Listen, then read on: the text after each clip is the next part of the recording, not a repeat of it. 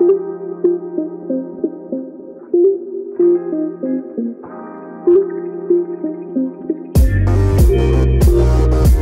E aí, gente, tudo bem? Tá começando aqui mais um resenha. O meu, o seu, o nosso podcast de games aqui do Memória Random. E eu tô aqui com eles hoje, os meus incríveis amigos de sempre e um convidado especial, mais do que especial, um convidado muito louco, muito apaixonado por games, é um homem que vive com os games, que dedica a sua existência aos games, né? Então, hoje eu tô aqui para falar de games no resenha, que é o nosso podcast aqui pra gente conversar o que a gente tá conversando no mês que passou, com muita coisinha legal com lançamento, com um jogo polêmico, com um jogo diferenciado. E eu queria falar para vocês que escutam no ao vivo, a gente também faz podcast só gravado, né? Lá no nosso feed. Então, no seu agregador de podcast favorito, você pode encontrar todos os nossos podcasts. E você que é só do gravado, que você não conhece a Twitch TV, que você não conhece o podcast televisionado, eu convido você aqui do da sua plataforma, seja Spotify, Deezer, Google Podcasts, iTunes, que você venha conhecer o nosso ao vivo vivo lá na twitch.tv barra random podcast com M, que a gente faz lives na Twitch, a gente vê eventos, a gente conversa sobre games, a gente ama os games, a gente faz amor com os games. Então convido você a conhecer, por que não, o nosso canal na Twitch.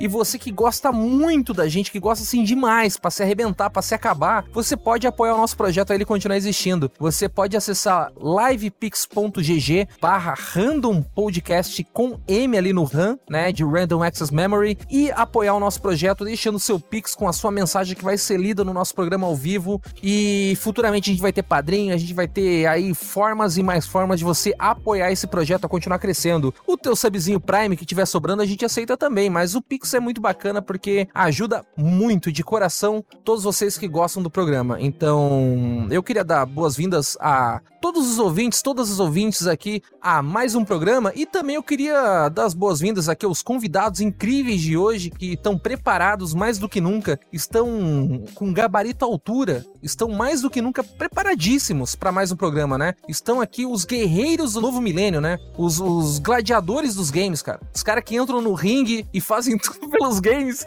E eu sei que já encheu o saco. Lucas Blade Water Coyote, número 43 aqui. Seja muito bem-vindo. Que merda foi essa, mano? Meu Deus do céu. Maria, seja muito bem-vindo.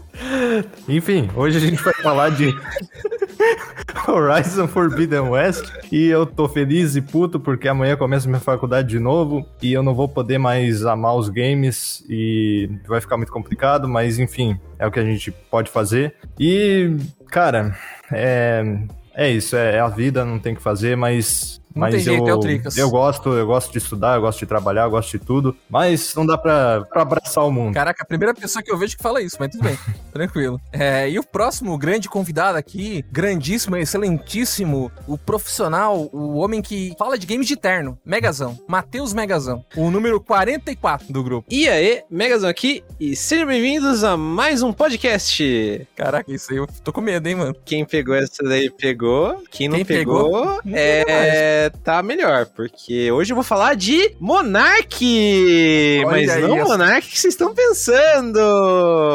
Qualquer semelhança com a realidade é mera coincidência, não me processa. Ah, é, poxa. Eu, eu queria dizer para vocês que foi uma semana agitada, foi uma semana de. Uma semana não, foi um mês agitado, foi um mês de muito grind, mas eu vou falar de Monark The Game, como o Eric Psycho disse aí no chat. É o jogo, tá, gente? É um jogo, é um JRPG Isso. chamado Monark que é, é pautado como um jogo de ex-desenvolvedores da Atlus, tá, gente? Não é uma pessoa que defende abertamente coisas erradas, tá, gente? Então, deixando bem explicado isso, eu vou pro maior fã de Nicolas Cage, né? Ele Breno, o Games, Mancini, o número 45 aqui do podcast, segue aqui na luta, na disputa histórica pela transcendência humana com os games, né? Porque quando a gente chega no número 43, a gente oh. transcende. Caraca, essa vai ficar para sempre, é uma foda, né? Mas, Breno, seja muito bem-vindo aí. Breno, primeiramente, você é ah. é novo aqui, você Sim. nunca participou. É sua primeira vez, você tá perdendo a virgindade do Memória É, Random. o cabaço então, gamer, né?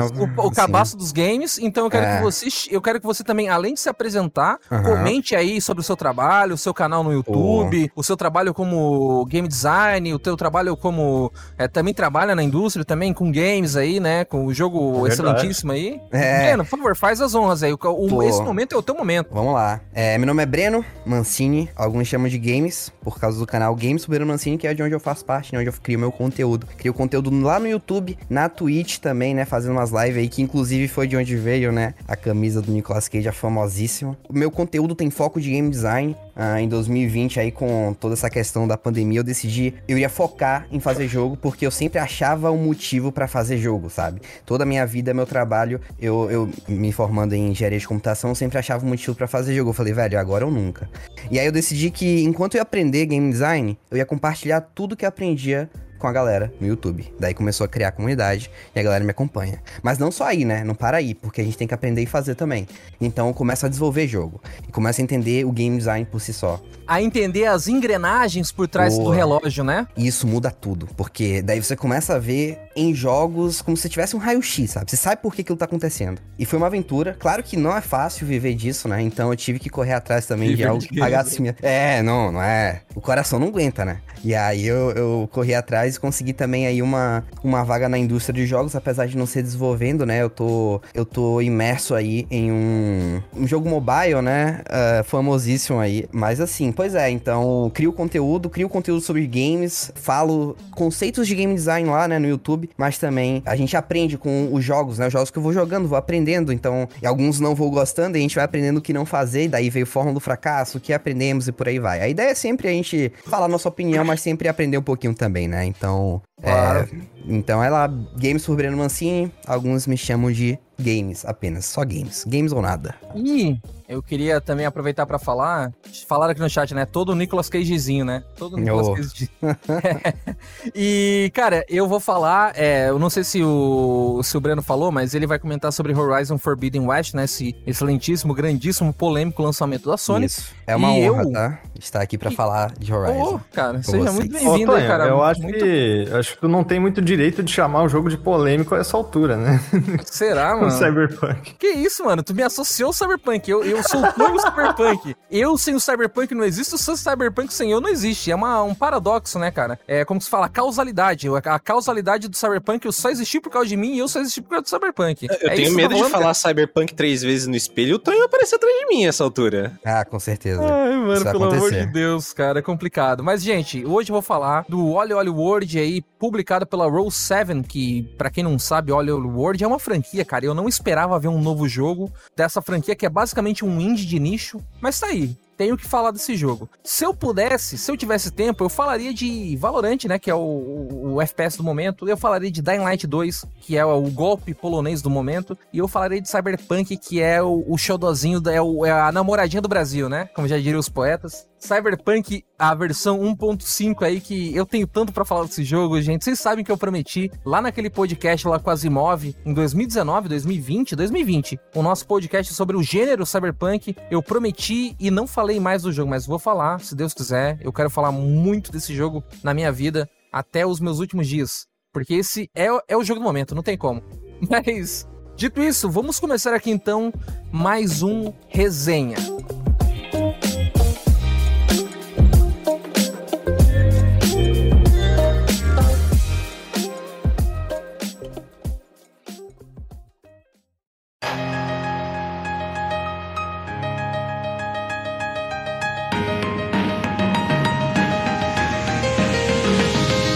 Vamos falar agora com ele aqui, Megazão. Megazinho, Matheus. Você tá jogando um jogo muito polêmico aí. Um jogo que bebe e fala merda, né? Como que é esse game? aí? Tava, graças a Deus, não tô mais. Foi É. tão torturante assim jogar o Monark? O jogo, gente, é o jogo, tá? É o JRPG, tá? Alguns diriam que o flow dele não funcionou muito bem, né? Pô. Aí foi. Aí foi sagaz, foi sagaz. Porra. É, roubei essa do chat aí. Ah, então, eu, eu joguei Monarch, né? É, Monarch é o jogo. É o jogo que sai no momento da gravação ao vivo desse podcast. Calma. Sai daqui. Calma. Oi? Megazão, eu te amo, sou seu maior fã. O Edu Brandão, eu comprovo que ele mudou o nick dele no Fortnite pra Megazão Júnior. O nome dele no Fortnite. Eu só queria falar isso. Ai, caralho, muito bom. Obrigado, Edu Brandão. Tamo junto. Continua falando do Monark. Como que é o Monark? Fala pra mim. O Monark, na gravação desse. dessa. É assim, pra, pra facilitar, pra não distrair tanto durante meu vídeo, eu tô pronunciando ele como Monark, que é o, a pronúncia em inglês. Ele sai daqui dois dias, dia 22, é, e ele é um jogo que, pra você é, da plebe que não conhece o legado da, da franquia Shin Megami Tensei e Persona da Atlus, o Monarch, ele se vendeu, é, ele foi anunciado, assim, tipo, no ano passado, assim, foi um, ele teve um ciclo curto de marketing, mas é, ele meio que se vendeu como um jogo que veio aí pra meio que uh, ser um sucessor espiritual dessa franquia, assim, porque ele ia trazer é, desenvolvedores da Atlus que, tipo, trabalharam nos Shin Megami Tensei originais, assim, nos primeiros Persona e tal, uma galera, tipo, bem antiga da Atlus e pá, e o que mais me empolgou, na verdade, nesse time que ele tava, né, juntando aí é que ele trazia o Aya Nishitani, que é o escritor dos livros Digital Devil Story, que são os livros que deram origem ao Megami Tensei, que é o primeiro jogo da série Shin Megami Tensei, que são os, os jogos de tipo 85, eu acho, são jogos muito velhos. Então,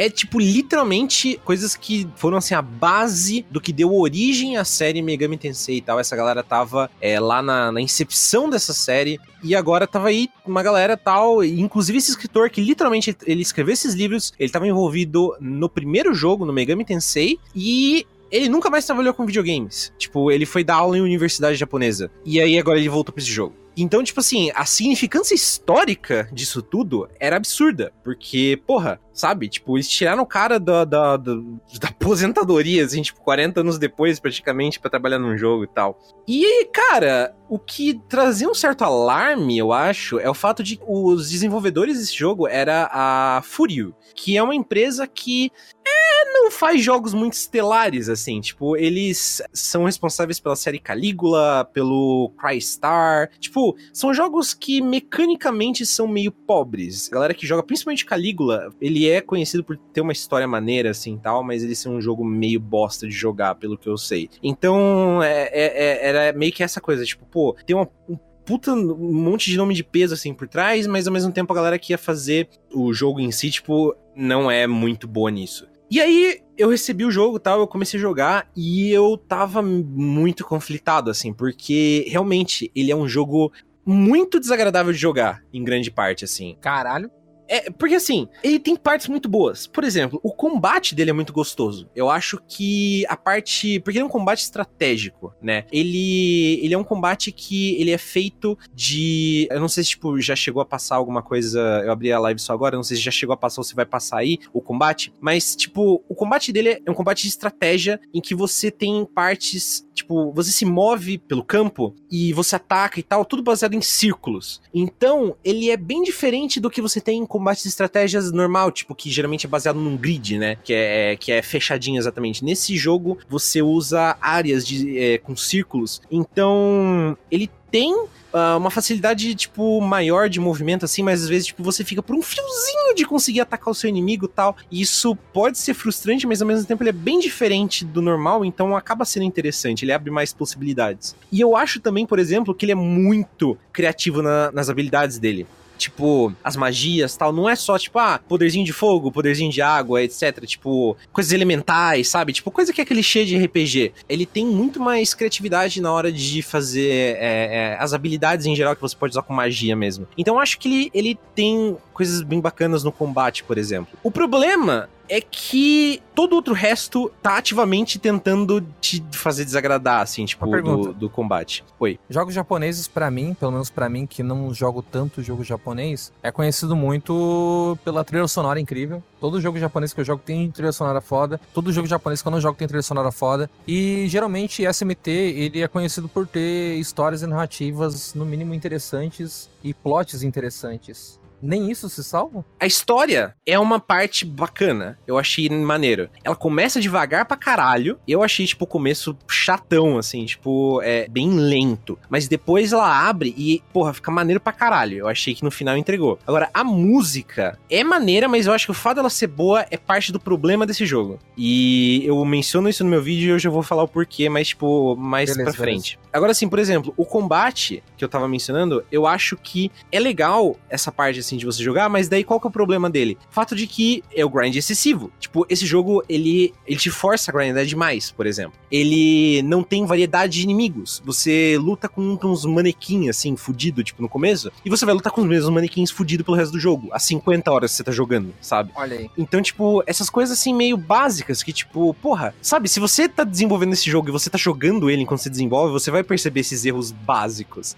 Mas não, tipo, é, é, esses caras não, não fizeram essas paradas. Tipo. Falta playtest hein? É, é, parece que às vezes falta playtest, sabe? Umas coisas muito, muito fácil de resolver. É, você falou que os inimigos se repetem, né? Assim, eu fiquei pensando, como que o jogo te dá a sensação de progressão? Porque você vai enfrentar os mesmos inimigos, parece é que. Verdade. Assim, como então, que ele, ele, consegue passar essa sensação, sabe? De que você, pô, você tá, você tá melhor, então você enfrenta, pô, inimigos bem mais fortes, né? A diferença de um inimigo mais fraco pro mais forte ao longo do jogo é que, tipo, esses manequins, eles às vezes equipam umas, meio que umas armaduras, assim, que, tipo, hum. sei lá, adicionam umas coisas visuais, assim, diferentes. Ah. Que não tem nenhuma progressão lógica, assim, porque essas armaduras às vezes se repetem. Tipo, no nível 15, assim, você tá usando uma armadura que parece, tipo, sei lá, um cachecol. E aí no nível 60, você pega outra armadura dessa que é um cachecol. Só que faz tempo que você não vê ela e você fala, ah, legal, cachecol de novo. Uhum. Mas até uhum. isso tem uma certa repetição, mas, tipo, essencialmente é o mesmo, é o mesmo inimigo. De certa forma, é uma coisa que, tipo, poderia ser menos problemática, eu acho, se não fosse um sucessor espiritual de SMT. Porque SMT é um jogo que se baseia na você colecionar demônios, você lutar contra demônios. E, tipo, a variedade de demônios em SMT é muito grande. É o apelo, né, do jogo. É, é total. Tipo, quando você compara o apelo do SMT e os designs de demônios com esse jogo que literalmente só tem a porra dos manequins vestindo umas armaduras o jogo inteiro, tipo, mano, é um whiplash muito grande, assim. Tipo, você fica caralho, velho. Sabe? Tipo, vocês não tinham outro modelo. Ele se vendeu no marketing como um jogo tipo SMT? Ele se vendeu assim? Ou então, como que ele não, é, ele não vendeu tipo SMT, mas assim, porra, você coloca no marketing, ah, tá, é feito por essa galera toda do SMT, beleza? Valeu, galera. Tipo, você acha que a galera vai comprar por quê, sabe? Claro, claro. Não, claro. não é, tipo, eles mostraram que o, o né, a, a, o trailers e tal, mas eu achei que pelo menos alguma variedade de inimigos ia ter. Isso me pega, hein? Isso me pega. A variedade de inimigo me pegou então, no Nioh e hum. no Breath of the Wild. Me pegou, me pegou. Então, e o problema problema da variedade de inimigos é que, o, tipo assim, é parte do, do, da progressão dele também. Que, assim, você tem. Você tá jogando e você. É, é, nisso ele é mais parecido. Tipo, ele parece os Persona antigo, por exemplo. Tipo, você tá preso na escola, né? Você tem que é, navegar pela escola tal, tipo, fazer meio que umas mini dungeons ali e, né, meio que escapar de lá. Então, ele é tipo Persona sem os social links. Ele é um jogo mais direto nesse ponto, assim. Aí você tem umas dungeons que são tipo uns, uns andares de algumas partes da escola que você precisa explorar, que tem um,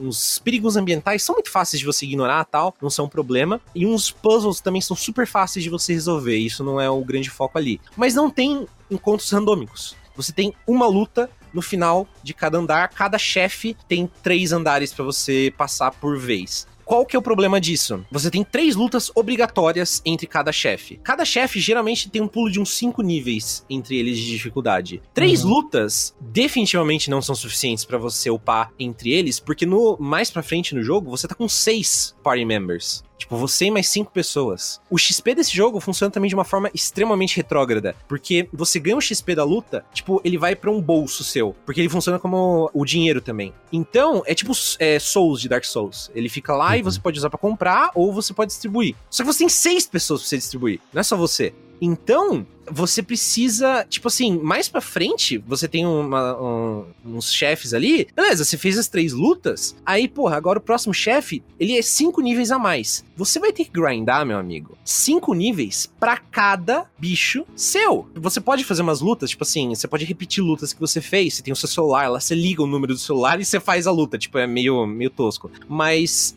você vai ter que grindar Tipo assim, umas 30 vezes. Umas 30 vezes a luta. E tipo, você passou do, do último chefe, aí você fala, beleza, agora eu vou sentar aqui, vou ficar na frente desse bicho que me dá sinal no meu celular, e eu vou ficar grindando, grindando, grindando, grindando, grindando, grindando. É literalmente assim, eu fazia tipo sessões que eu sentava aqui, eu ia em cal com meus amigos e ficava grindando que nem um filho da puta. Ó, tipo. Lembrete que ele falou com os meus amigos, tá? Ele nunca foi em cal comigo jogando Monarca, tá? Só pra deixar claro. Trabalho é trabalho, amigos à parte, né? Como já diria o poeta. Pô, eu fico pensando você fazendo esse grind ainda com os personagens, com os inimigos que você já viu mais de 30 vezes de novo, de novo, de novo. Exato! Tu jogou é, os inimigos repetidos, pô. E agora assim, Megazão, tipo, o escritor, né, que, que voltou depois de 40 anos. Você conseguiu sentir isso no jogo? Assim, os personagens pelo menos entregavam algo do tipo? É... Ou ele no tempo? Então, é verdade. deixa só, deixa só é, respondendo o Tonho, eu joguei no Play 4. Não tem pra PC? Tem. PC, ah, Switch, então, Play 4. se for jogar no PC, galera, bota um trainerzinho ali, ó, um cheatzinho oh. ali, pau. Quando o jogo me exige muito grind, Assassin's se Creed tiver, Odyssey... mete pau, velho. É a melhor coisa que você vai fazer. Sabe Assassin's Creed Odyssey? ele tem aquele bloqueio diário e ele te obriga a grindar algumas missões Fat Quests, ah, porque é aquela de divisão, é aquela divisão escrota, que o jogo ele te bota um círculozinho e fala, ó, esse círculozinho só entra level 80. Bota um cheatzinho ali, foda-se, acabou, pô, vai tomar no cu. Essa estrutura de open world, cara, é tão obscena que a gente pensa, há 20 anos atrás a gente tinha a gente tinha Morrowind, a gente tinha Gothic, a gente tinha tanto jogo foda de open world, mas continua aí, é, eu, eu desviei, vai, vai, vai Megazão, fala. É, a pergunta então, do Breno, né? O problema do escritor é que, assim, ele, ele escreveu alguns livros além do Digital Devil Story. O problema é que nenhum deles está em inglês. Eu li os livros dele que estão em inglês, que foram traduzidos para inglês, né? Porque ele é japonês originalmente. Tem um pequeno detalhe, que nenhum dos livros que ele escreveu é bom. a significância histórica dele pra série é grande, porque os, os jogos foram inspirados no livro. Eu acho eles charmosos. Mas eles tá. não são bons. Inclusive, o, o segundo é ok, o primeiro é ruim. É terrível.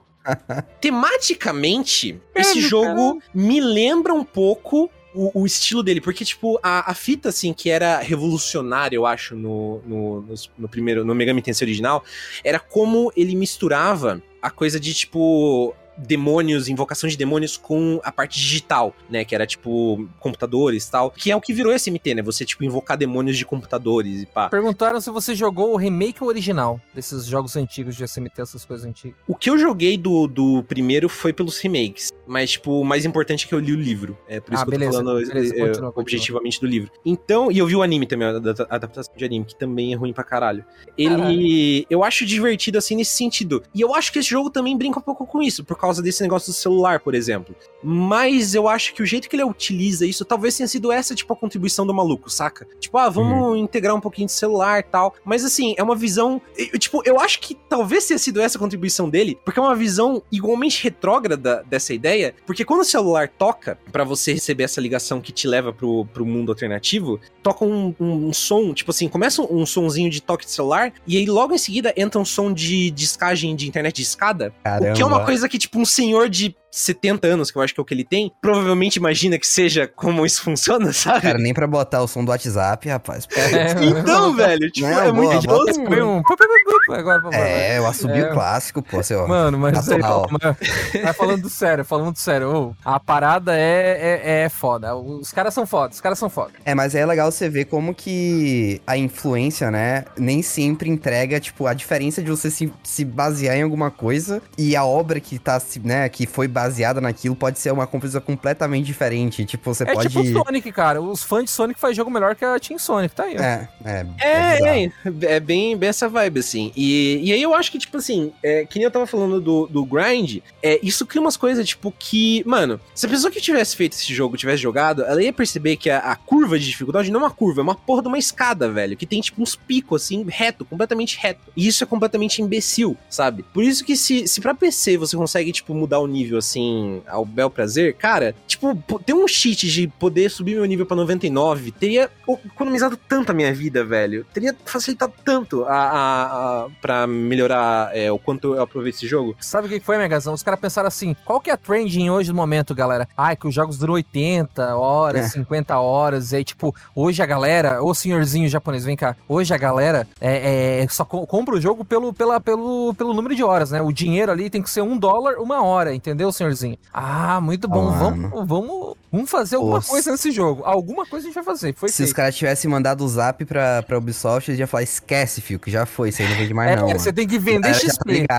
É, tem Pior. que vender XP.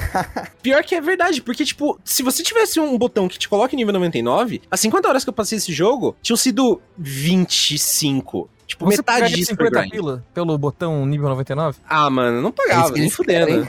Eu não pagava. Tipo, eu prefiro é, é, ficar ganhando. Porque, que eu falei, o combate é divertido. Se eu, se eu não precisasse rushar minha review, porque, né, eu precisava soltar review antes do, do jogo sair, eu até faria esse grind de bom, de bom tom, assim, tipo, tranquilo e tal, porque é gostoso jogar. O problema é ah, você, né, tipo, ter que fazer isso e tal e, e sem enjoar. Eu gostei do combate o suficiente que eu jogaria até, tipo, esse grind chato ao longo de várias semanas, assim, provavelmente terminaria o jogo, porque eventualmente quando a história me pegou, me pegou. Eu queria saber o que tava acontecendo, porque quando ela finalmente co- consegue fazer o setup, que demora pra caralho pra fazer, porque se- quem jogou a demo tem a- a- o primeiro capítulo da demo, depois que você joga, é, depois você passa o, o primeiro boss da demo, que o jogo acabava na demo ali, você tinha, tipo, o jogo te libera três chefes. Ele fala, porra, vai fazer esses três chefes aí. E aí você escolhe qual que você quer fazer e ele vai te apresentando os personagens e tal. E essa parte é bem longa, é bem arrastada, porque, tipo, se você não se importa com os personagens, coisa que ele não se esforça pra fazer você se importar, você não tem um motivo pra você jogar. E quando acaba essa parte, que daí tem um twist que você fala, caralho,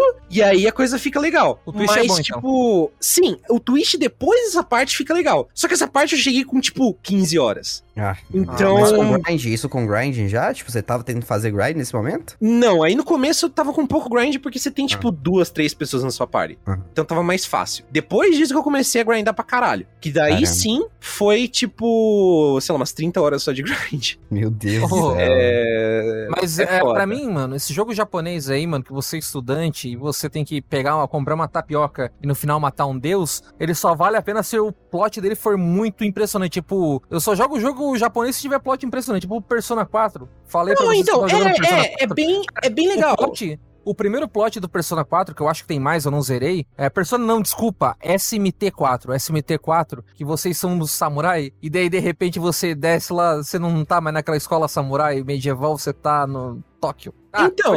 É, é, é, é, tipo, é maneiro, assim, tem, um, tem uns, uns twists nessa vibe e tal, tipo, e é legal, porque esse jogo, logo no começo, você percebe que tem umas coisas erradas e tal, e, tipo, não tem nada que ele deixa sem resposta. Tipo, ele vai responder tudo. Então, quando você começa o jogo, você fala, nossa, tem umas coisas estranhas acontecendo, tipo, é de propósito. O jogo vai responder tudo pra você. Então, fica tranquilo que a história é maneira pra caralho. Só que você precisa jogar um jogo que não tá afim que você jogue ele, sabe? Ele não tá pensando no Uhum. jogador. É, é, é o tipo de jogo, eu falei isso na minha review, e, tipo, eu acho que a coisa que mais, pra mim, exemplifica isso. Tipo, esse jogo, ele vai virar um cult hit daqui a algum tempo, sabe? Tipo, aquele jogo que, porra, é maneiro, é legal, só que você precisa de muito japonês, esforço. né, mano? Ah, É assim, não, não tanto. Mas eu acho que, tipo, Ó, é não, tipo. Cyberpunk é legal, gente. Para, para, para. Eu acho que é um jogo tipo assim, é tipo aquele do. Como é que é o nome daquele do Swery lá que o Frost gosta? O. hum, Deadly Premonition. Good Life.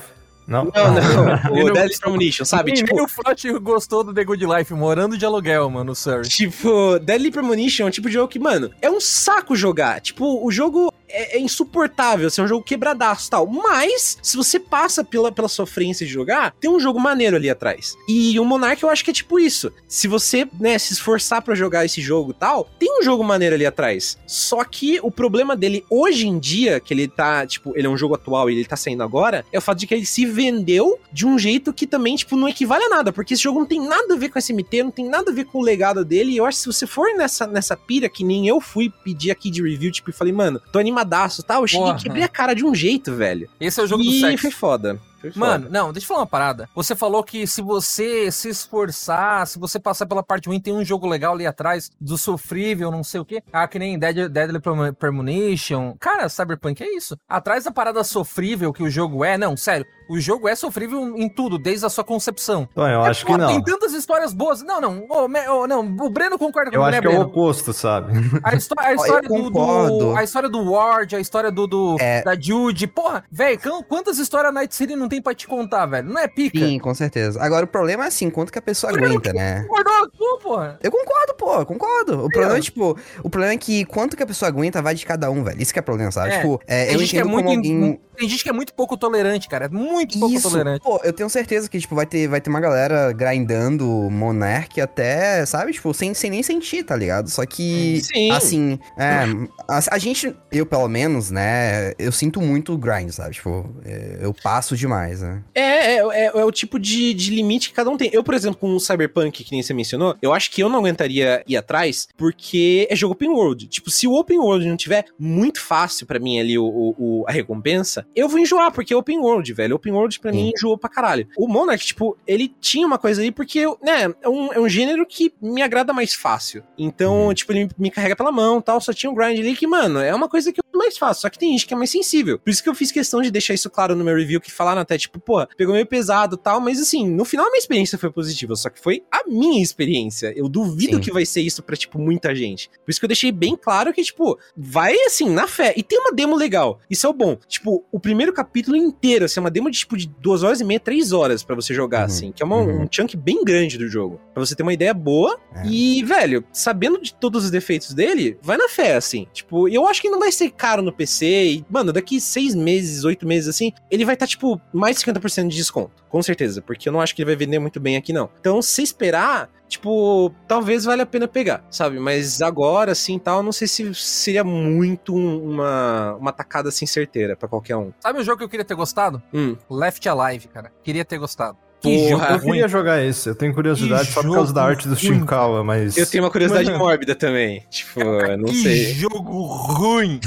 que vontade de, de, de me derreter, tá ligado? Sabe quando você quer deixar de ser isso aqui au- auto-infungir? É que nem a, a, a, a boneca lá do, do Nier Automata, que ela toca a, a pedrinha, a, a, a caixinha preta lá explode, lá com o Nines. Sim. Eu queria É. explodir, cara. Queria chegar com o Megazão naquele pôr do sol fúnebre, enquanto um robô gigante se destrói atrás da gente e a gente com aquela sopa apertada, curta, olhando um pro outro, sem olhar, né? Porque tá com a faixa no olho e a gente fala, ai, Megazão, toca na minha caixinha.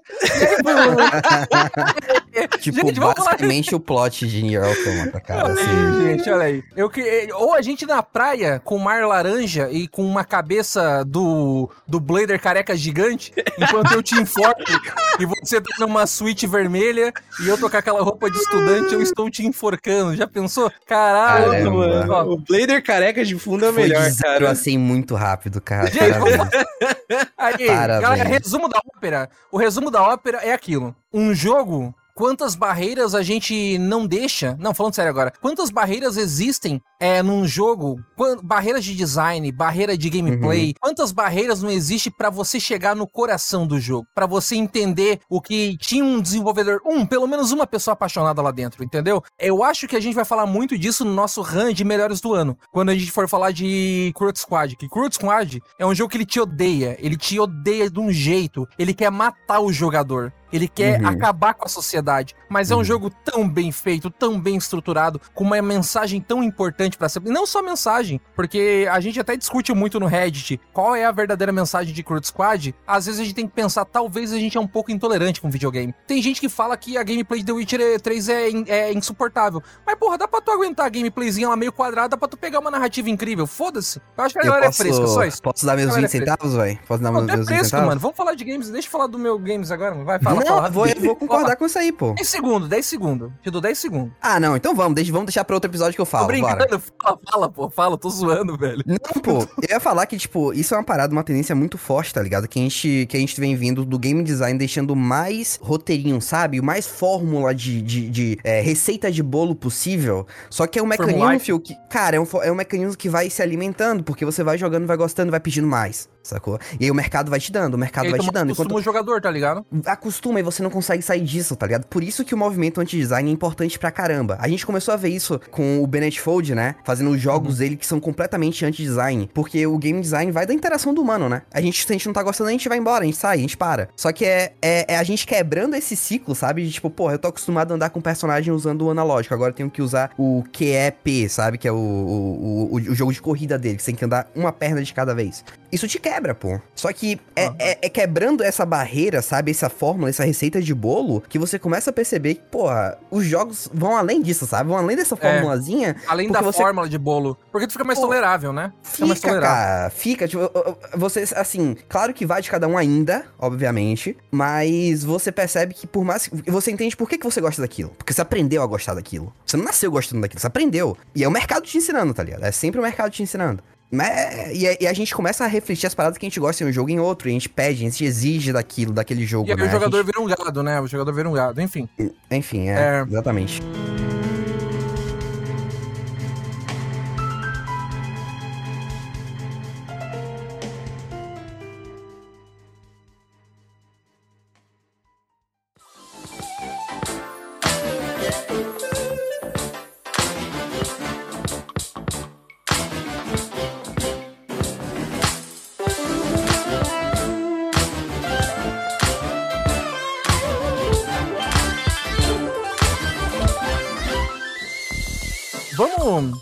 Falar de games aí, galera? Eu vou falar rapidinho do meu games. O meu joguinho que eu andei jogando com muito amor e muito carinho foi ele, Oli Oli World, que é, querendo ou não, a provável continuação, né, da, dessa, dessa franquia. Porque é uma franquia que não vende muito, eu não vejo muito alarde, eu não vejo muitas reviews. Mas a Roll 7, né, a desenvolvedora decidiu apostar aí em um jogo muito mais ambicioso do que o primeiro. E isso trouxe consequências positivas e consequências negativas pro jogo. Eu vou falar sobre isso também, sobre a parte da publicação também, que eu achei uma parada meio errada, né? Então, agradeço aqui, falando de publicação, Private Vision mandou achar pra gente. Muito obrigado sou agradecido aí. Fui jogar antecipadamente, fiz live, gostei do jogo muito, mas tive uma montanha russa de emoções.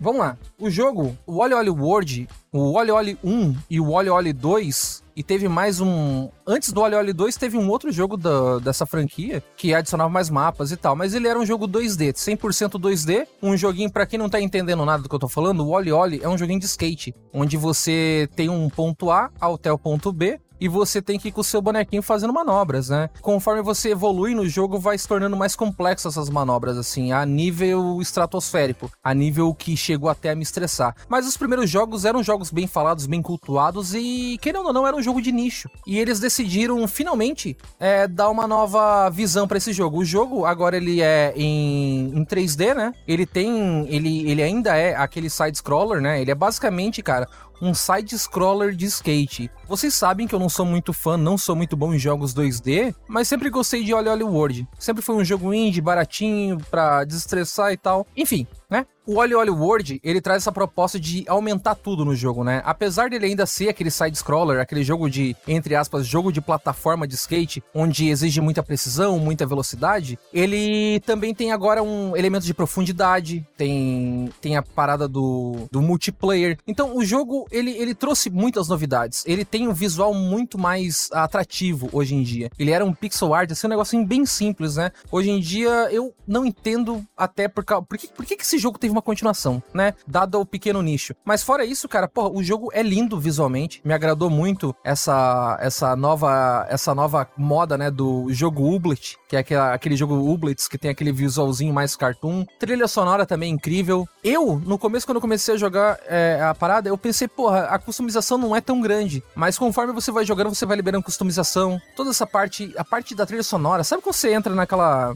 naquela, naquele canal no YouTube, é, músicas para estudar estudar concentração, chill hop 24 horas, que tem aquela menininha escrevendo no caderno, Sim, aquela imagem clássica. Lo-fi, né? É, os lo-fi. É, a trilha sonora é basicamente isso, só que no bom sentido, né? É muito. Não é nada assim, tipo, muito genérico. É tudo muito bem produzido, a parte sonora. Eu gostei muito do esforço da desenvolvedora para entregar isso, entendeu? Uhum. E o jogo tem uma progressão muito satisfatória até 80% do jogo. A forma como a progressão do jogo ele te entrega isso, né? Eu também já falei de customização. Customização muito bonitinha, muito muito lindo o jogo. Mas voltando pra progressão, que também tá atrelada à customização dos personagens, cara, é muito boa a progressão no começo, porque você vai ganhando cada vez mais habilidades, você vai aprendendo novas maneiras de encaixar as habilidades. Porque, tipo assim, você tá no manual, aí depois você vai pra um grind, e aí você vai ganhando multiplicador de manobra, e aí você consegue, tipo, meter uns dois manual seguidos, aí você emenda um grind, aí você consegue fazer uma manobra giratória no ar, e tudo isso vai, tu vai ganhando multiplicador de pontos, e é esse o objetivo do jogo, né? Você tem que basicamente ganhar as fases, você tem que só passar pelos desafios, mas tem desafios extras, tem os, as pessoas famosas daquele mundo, né? De cada fase, cada mundo tem um ídolo, né? É aquela fase de Super Mario, tá? Sabe aquela pilha de Super Mario? Que tem os mundos e as fases. É sim, mundo sim. tal, fase tal. O objetivo do jogo é basicamente isso.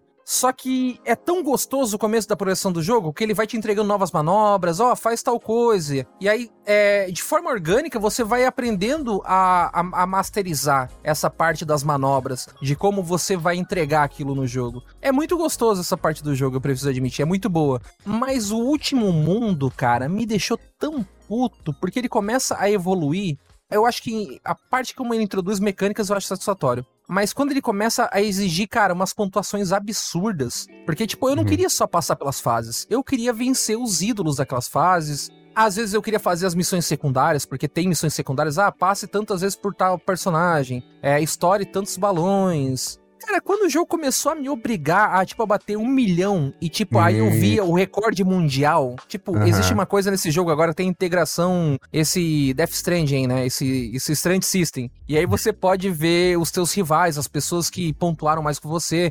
Até o. Cara, a parada engraçada desse jogo foi jogar esse jogo adiantado, porque quando eu abria, só aparecia assim, fulano tal do Site Bomb Stick, fulano tal do, do Giant Bomb, fulano tal do jogabilidade. Apareceu o sushi na minha tela. Foi muito engraçado a jogabilidade. Então, tipo, é muito legal essa interação online do jogo, mas quando eu fui ver os recordes mundiais, aí, tipo assim, tal fase pediu um milhão. O recorde mundial era um milhão e um. Ah, aí eu pensei, pô. caralho. Aí eu vi, aí tem como tu ver o replay, essas integrações de Strange System que eu tô falando, que é muito divertido, porque tu pode ver, por exemplo, ver o replay. Você vê o replay daquela pessoa e você consegue entender o que, que aquela pessoa fez de tão bom. E aí eu comecei a aprender que no meio do manual eu podia entrar no grind, em cima do grind eu podia meter uma manobra especial usando o meu outro analógico, e aí eu eu podia pegar mais velocidade e girar no ar fazer a porra toda. E aí eu comecei a aprender o jogo vendo replay. Eu comecei, tipo, eu, eu gostei da progressão. Só que o jogo te exige tanto no final, cara, que eu tava passando tanta raiva. E eu não queria simplesmente passar a fase. Tem como tu passar a fase sem fazer nada. Tu pode só segurar para frente e pular. Pronto, você passou a fase. Você venceu a fase. Mas para tu fazer os objetivos. Mano, a parte da customização, como eu tava falando antes que eu citei a customização, ela tá totalmente atrelada a essa parte de,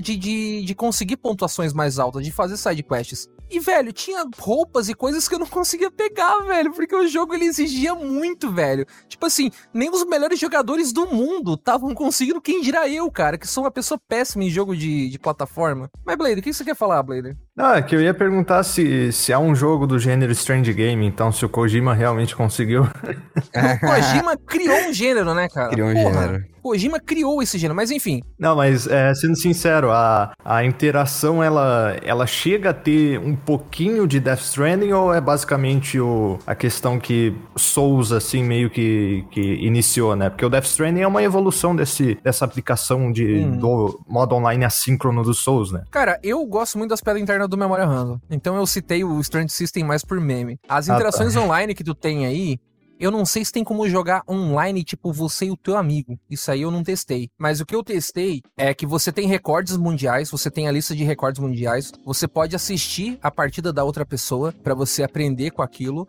e você pode ver os avatares dos teus amigos e do, do mundo inteiro. Como eu falei, eu vi pessoas de vários sites durante a minha jogatina e é muito interessante isso, como a comunidade se constrói em volta do jogo. Repetindo o que eu falei de Forza Horizon 5, me agrada muito aquele senso de comunidade do Forza Horizon 5. E no Oli Oli World ele tem isso, claro, em proporções pequenas, e toda aquela questão de você se expressar, a customização, eu amei, cara. Eu amei. A questão é. de, da, expressiv eh, da expressividade. Só que isso fica atrás da barreira das pontuações. Então, tipo, muita coisa bacana, muito shape, muita rodinha que eu queria pegar, o óculos, a jaquetinha que eu queria pegar, tava atrás de pontuação. O último mundo, cara, os dois últimos mundos são difíceis. Mas o último mundo é muito difícil, cara. Eles são, assim, cinco, seis mundos e tem o mundo final dos deuses. Porque eu já vou explicar os deuses daqui a pouco. Pode falar, Breno. Quer perguntar alguma coisa? Então, eu ia. Pelo que você falou, parece ser bem um sistema assim de. Daqueles jogos de corrida, né? Que tem o leaderboard, você consegue ver o fantasma da pessoa. Você consegue jogar enquanto você vê outra pessoa ali fazendo o mesmo percurso que você? Não. Ou é ah, só assistir a pessoa jogando, né? Uhum. Tipo, como, como que ela jogou. E também, assim, pelo que você falou de progressão, pareceu que era como se fosse assim: você tem vários mundos, eles vão ensinando manobras novas, e essas manobras vão ser necessárias pra você conseguir passar daquele mundo, né? Ou daquela fase e tal. Ou, ou você aprende a manobra e você pensa, hum, naquele mundo, naquela fase atrás eu poderia ter usado tal manobra pra poder Hum. ganhar mais pontos. Ou a minha passar por tal dúvida era objetivo. essa. Minha dúvida era se assim, se não dava uma sensação de que você tinha um longo tutorial e aí chegaria um momento em que o jogo Não, te não. já teria te ensinado todos os. E ia falar, ah, vai aí, faz aí. E aí você acaba Não, ficando meio, não, é, o que tá acontecendo? Não, Entendi. não, não. A progressão nesse sentido de, de entregar as mecânicas e te incentivar a usar as mecânicas é uma progressão extremamente satisfatória nesse sentido. Massa. massa. Mas o que o jogo te exige pra pontuar, agora tu tá vendo, vocês estão vendo fases super simples, cara. Sim, mas seria legal se desse pra ver o fantasma, né? Tipo, você fazer o percurso junto com o fantasma do, tipo, sei lá, do top player daquele mapa, sabe? Pô, ia ser... Faltou, faltou isso. Isso aí me pegou bastante no jogo, cara. Essa questão aí da, da customização ser muito atrelada a pontuações absurdas e... Enfim,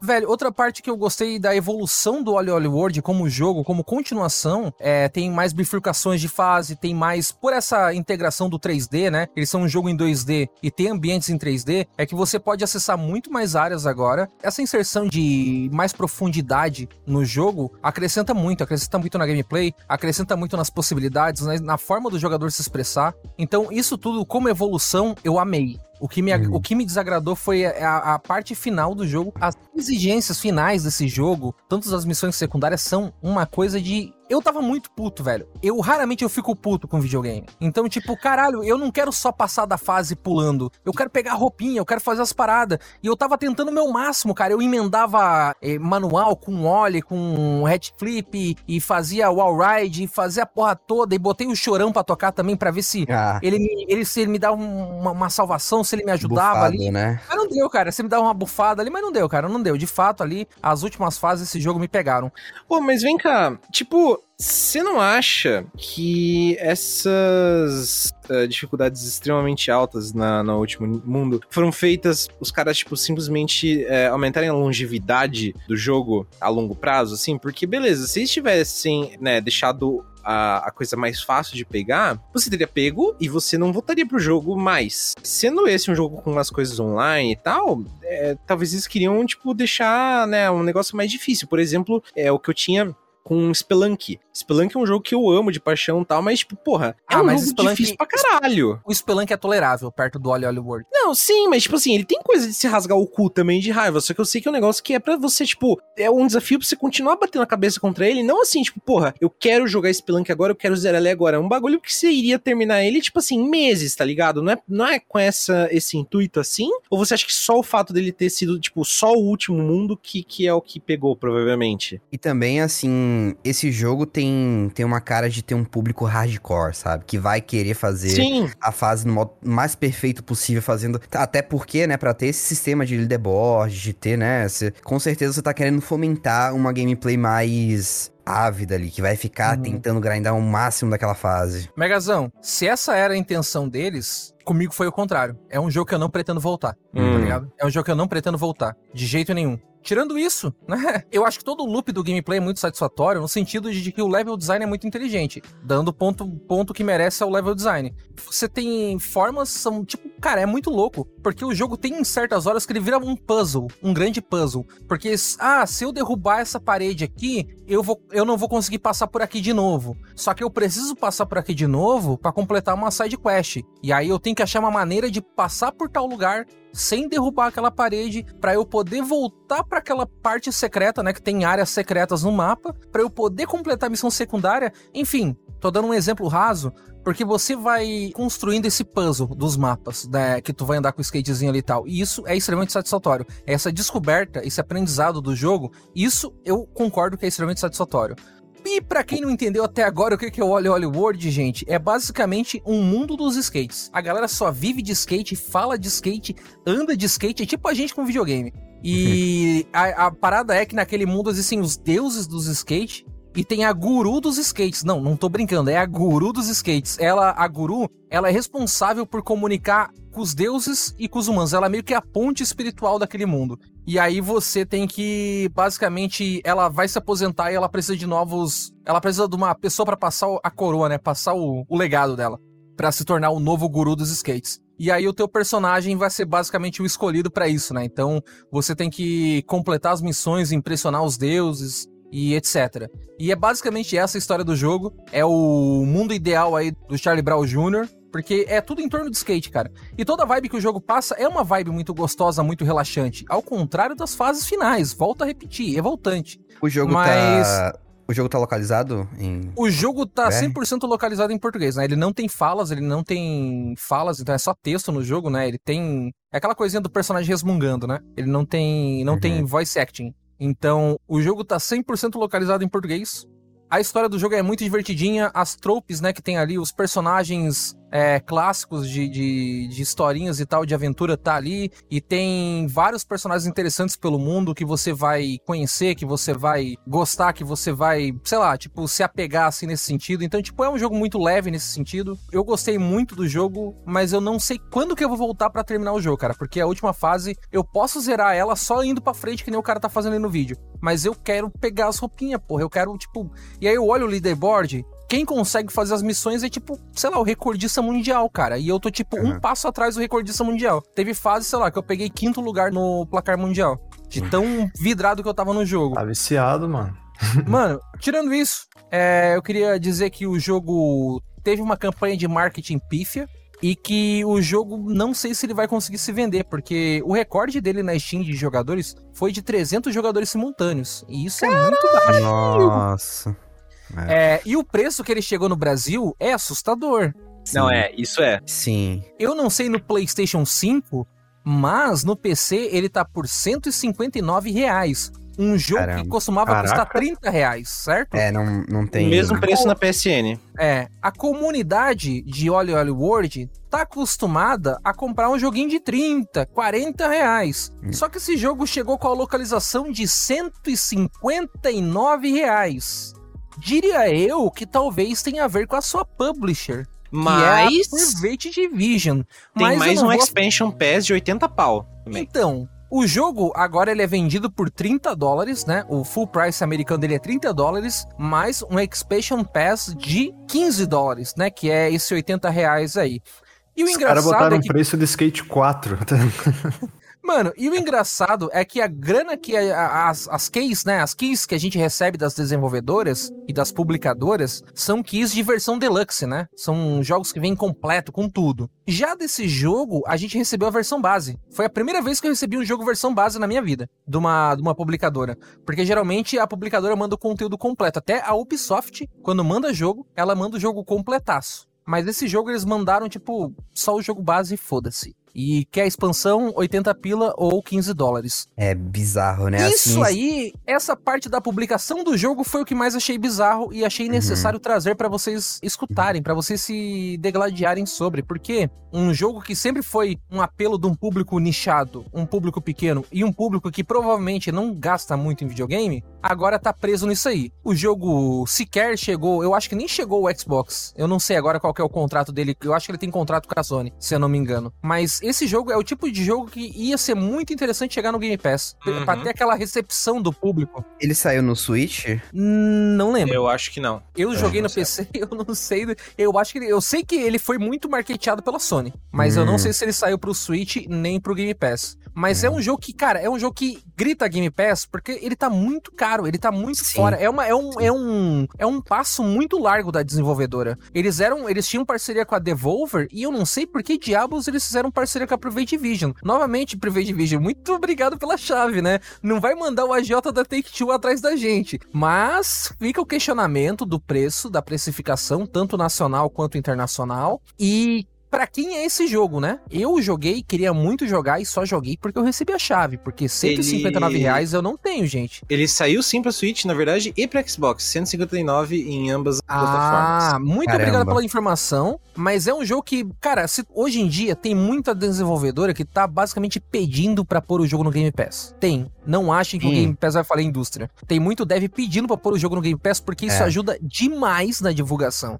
E jogadores do Xbox não vão deixar de comprar. Tem muita gente que ainda compra o jogo mesmo estando no Game Pass, tá, gente? Antônio, um jogo que tem um apelo para leaderboard, assim, pô, que tem um apelo pra, né, pra comunidade disputar, competir e tal, uhum. ele vai sofrer de ter pouca gente jogando, sabe? Assim, uhum. é, pelo que você falou, os, os outros não tinham isso, né? O Hollywood 1 não. e 2. Eu e não lembro eles... de ter isso. É Ou estranho. Se tinha, eu não lembro. Eu joguei em 2014, porra.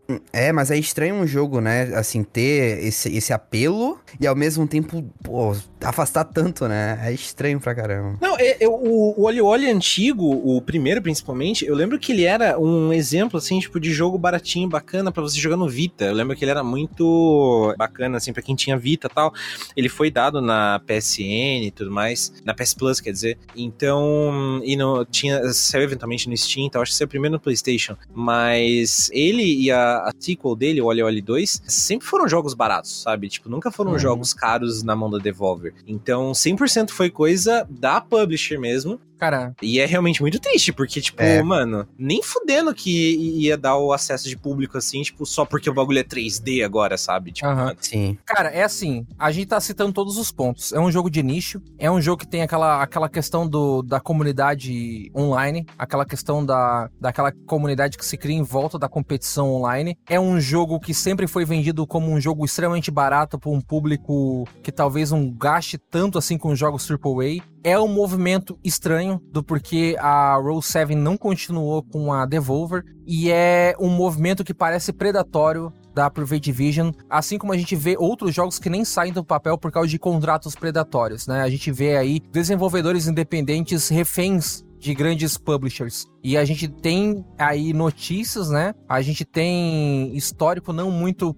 que fala muito a favor da Private Division e da Take-Two. Então fica aí o alerta e ótimo jogo, apesar dos problemas que eu tive com a parte de competitividade. Infelizmente, é um jogo que, para mim, tá fadado ao fracasso nessa questão de precificação, cara. É triste tu pensar isso aí, tá ligado? Eu tô, tipo. Eu, eu fiquei assustado na hora e conversando com vocês agora eu fico até mais preocupado do que, tipo, velho, recorde de 300 pessoas na Steam, velho, com, o é, marketing pô. que o jogo teve, tipo, aparecendo em PlayStation não sei o que lá das plantas, em, em eventinho da Sony, essa porra toda. Uhum, Enfim, uhum. fica aí o aviso aí. Jogo bom, hein? E o pior é que o jogo não é ruim, né, cara? A gente começa, a gente fala zoando, né? Ah, não sei o que lá. Fala um jogo ruim aí do ano passado. Teve muito jogo ruim. Hum. Sei lá, mano, hum. Balan Underworld, Biomutant, a gente fala de jogo ruim, a gente fala de Back 4 Blood, jogos ruins, assim, no, no, geral, mas, cara, esse jogo não é ruim, ele não merecia o que, ele, o que tá acontecendo com ele, né? Tipo assim... É, só tem um público nicho, né? Por mais que ele seja de nicho, ele claramente conseguiria furar aí e alcançar um público maior, assim. É, ele não é um jogo que você pensa, pô, eu preciso me esforçar para gostar, sabe? Ele é um jogo hum, que claramente apela para um público talvez mais casual, é né? É fácil de jogar, é fácil de, de, uhum. de, de aprender, assim, é, é, é, é. um jogo que é fácil de te. Ele te entrega. Nos primeiros 10 minutos, ele te entrega o que, que o jogo é. E aí é, você vai progredindo. Preço, né? Com esse é, preço ficou preço difícil só dá. de acessar, né? É. Aí é complicado ficou inacessível nesse sentido. Mas enfim, gente, é isso. Olha, olha, Word, a gente recebeu aí a chave, gostei bastante de jogar apesar de tudo. Este aí é o meu joguinho do mês, hein? Apesar de tudo, eu recomendo ele porque ele é muito fofo e muito carismático. É um dos jogos mais fofinhos que eu já joguei na minha vida, hein? Muito fofo, adorei esse jogo. Tem um jogo que, que eu joguei da Private Division, que, que eu recebi chave dele, porque eu fiquei curioso em relação a ele. Ele foi feito por um dos co-criadores de Halo, né? Que foi o Disintegration. Só que o caso dele é que era um jogo ruim. Hum, eu lembro desse jogo. Faz tempo que ele saiu, né? Saiu em 2020, eu acho. É. E o preço dele era alto e acabou Não. que o multiplayer dele foi fechado em dois meses. Caramba, qual que era o preço dele? Caramba. Eu acho que era esse preço mesmo, sabe? Eu acho que era 160 por aí. Um não, não, assim. o Disintegration era 300 e pouco, cara. Não, era, só se for era, no console. Era. Só se for no console. Pô, mas te falar, o, o próprio Holy World, se tivesse no Game Pass, com certeza eu jogaria, por exemplo. Tipo, um jogo eu que eu, eu, eu, lembro de jogar o primeiro no Vita um pouquinho e tal, achava maneirinho e tal, e no Game Pass eu jogaria. Mas, porra, por 159, velho. Tá maluco. Parece que é aquele jogo que você sabe que vai entrar em promoção bem rapidinho, né? Não vai demorar ah, pra, é? não vai Ah, demorar não pra cair como. o preço. Ó, o Desintegration ele chegou por 2,79 na Steam. É na época que Caramba. os jogos na Steam eram baratos ainda, tipo 2019, acho que esse jogo é.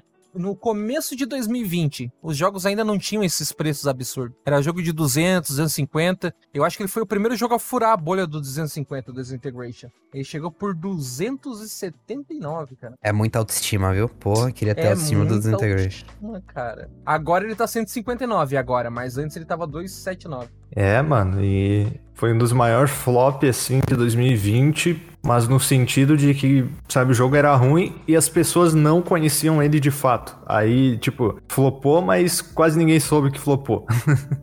Muito bizarro.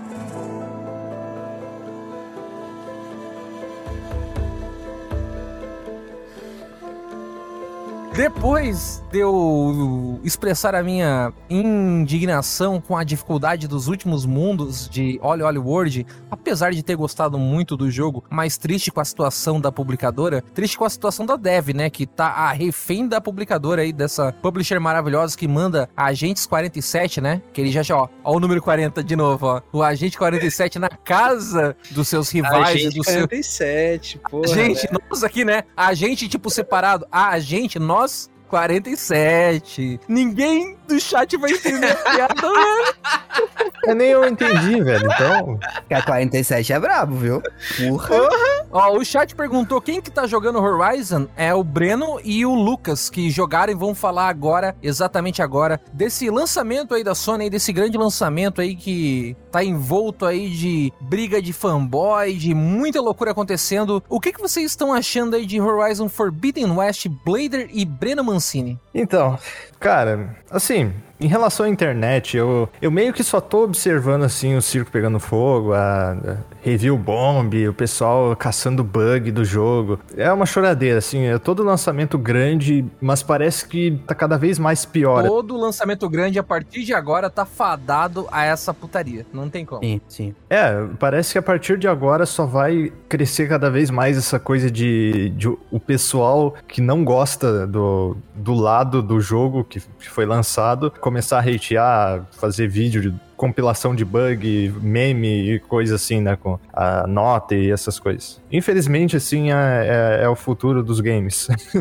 É, infelizmente, muitas vezes essas piadas, essas coisas passam do limite, assim, né? Começa a sair, assim, só de games, você vê que tem problemas muito maiores ali por trás, né? Se apoiam em, em questões que não deveriam ser apoiadas, assim, pra conseguir sair por cima, né? É bizarro, cada vez mais. Ultimamente, é, especialmente agora com o lançamento do Horizon, eu meio que tô criando assim uma defesa cerebral pra meio que suportar essa situação e achar só engraçado de fora e sabe, eu jogar o jogo e ficar tranquilo, não ficar com essa coisa de ah, será que vai ser o GOT? Será que vai Hum. ser o, o, será que o Elden Ring vai ser melhor? É, É. Mano, eu meio que comecei a jogar o jogo assim com a mentalidade, pô, eu espero gostar mais do que o primeiro Horizon, mas eu, sabe, só quero jogar, pronto. Eu acho que essa mentalidade de, de querer, especialmente assim, essa competitividade de querer botar ele junto com o Breath of the Wild depois que vai lançar, é, cara,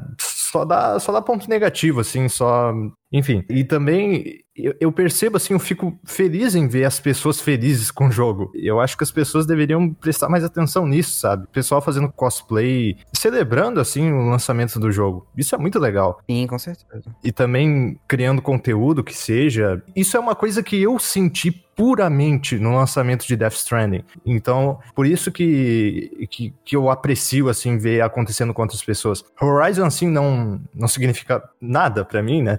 É, sendo bem sincero. Mas outras pessoas sentem. Então eu não posso desprezar assim. E a outra coisa que eu também refleti em relação ao primeiro, era o primeiro jogo da Guerrilla Games fora de, de shooter, fora de Killzone. Então eles tinham que aprender a fazer muita coisa, eles ralaram muito para fazer aquele jogo. Ele é bizarro em certas partes, na minha opinião, né? Ele tem 89 no Metacritic, ele saiu muito bem nas, nas críticas com o público geral também, mas eles tiveram os desafios deles e eles conseguiram é, passar por cima. E com o Horizon 2, eu percebi que muitas coisas eles aprenderam, eles levaram pro coração em certas críticas, mas, querendo ou não, o Horizon 2 é uma continuação do primeiro Horizon. Ele tem a mesma base da história. Quem não gostou da história não vai gostar da outra, provavelmente, né? não vou dizer assim efetivamente, muito provavelmente não vai. O que melhora um pouco é a narrativa, mas ainda assim não é nada, oh meu Deus, mudou, é outro jogo. É uma continuação do primeiro. E sendo uma continuação do primeiro, tem o mesmo design. Ele não tem outro design assim de, de mundo aberto. É aquele mesmo sistema. Tu vai pro mundo aberto, tu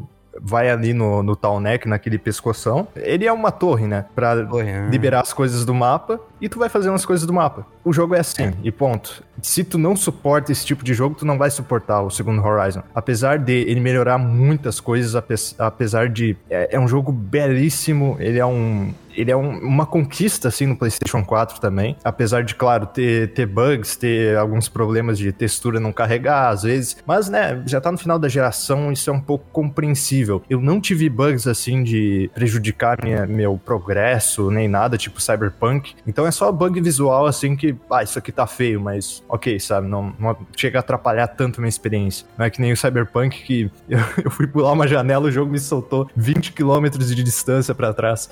e me prendeu num, num armário quando eu tava fazendo uma missão que já tinha 30 minutos de progresso e eu não, não podia salvar. Mas, enfim. Breno, fala aí também o que tu tá achando do jogo. O primeiro eu detestei. Assim, eu terminei o jogo, eu, eu, peguei pelo aquele Stay at Home, né, que eles deram de graça. Eu nunca tinha jogado um jogo da Sony, da PlayStation Studios, porque eu não tive PS3, não tive PS4, só joguei o PS2, né? E o primeiro, agora que eu peguei o PlayStation 5, foi o Horizon Zero Dawn. Infelizmente, sabe? A ideia do dinossauro robô pô, chama muita atenção, né? Você fica pensando onde que, que deu errado o mundo para termos um semi-apocalipse com dinossauros robôs. Por quê? Sabe? E eu fiquei triste que o primeiro entrega todo o mistério na metade do jogo, levando para um final extremamente anticlimático. Assim, foi um dos piores finais que eu já tive em um jogo, sabe? Ah, sim, é muito ruim, é muito ruim. É Nossa. terrível, e ainda tem furo de roteiro, sabe? Assim, é, é uma coisa que é, na metade do jogo você já não tá ligando tanto, certo? Você já não já não liga. Mas eles conseguem fazer você não só não ligar, eles conseguem fazer você ficar irritado com aquilo. Porque você fala, não é possível, vocês entregaram tudo no meio do jogo. Então, assim, fora todas as questões, né, que eu chamo de Ping Simulator, esses jogos que você libera uma, uma torre e tudo de interessante no mapa é mostrado para você. Só precisa marcar o ping e ir, né? E eu também canso disso muito rápido, mas mas, duas coisas eu sempre gostei, assim, do, apesar de eu detestar o jogo. Eu, eu senti ódio mesmo, sabe? Eu terminei e falei, cara, eu fui feito de otário por 20 horas. Mas duas coisas me, me coisaram, assim, que me deixaram otimistas até com essa continuação. A mecânica de batalha dos inimigos é interessante, porque você vê os robôs se desfazendo enquanto você derrota eles. E depois que você aprende o plot twist do jogo, por que, que aqueles robôs estão ali, eu esperava, cara, eu tava aberto a ter um baque e falar, caramba, o que eu estou fazendo com esses robôs? Sabe? Era o momento ideal para você falar caramba e, e, você reverter tudo, cara. E você falar caramba que. Mas o jogo não vai ter essa reflexão. Basicamente, você vai ter um estalo e vai falar: caramba, agora vou continuar matando os bichos porque foda-se, sabe? E aí, tudo que tinha de errado do 1, que eu, que eu detestei, assim, que eu me senti otário, eu via que tinha a possibilidade de melhorar no, no 2. A narrativa poderia ser melhor. É uma nova história, então vamos dar mais uma chance. Vamos ter novos plot twists, vamos ter novos. Os personagens tanto faz, mas assim, a gente. A Eloy é muito boa. A Eloy é uma, é uma baita personagem. É uma pena uma personagem tão boa estar em um roteiro tão fraco, pelo menos o do primeiro. E até agora, onde eu estou, perto da metade do jogo, no segundo também. Mas, tudo que eu não gostei do primeiro, aqui poderia ter sido melhor. Infelizmente não foi.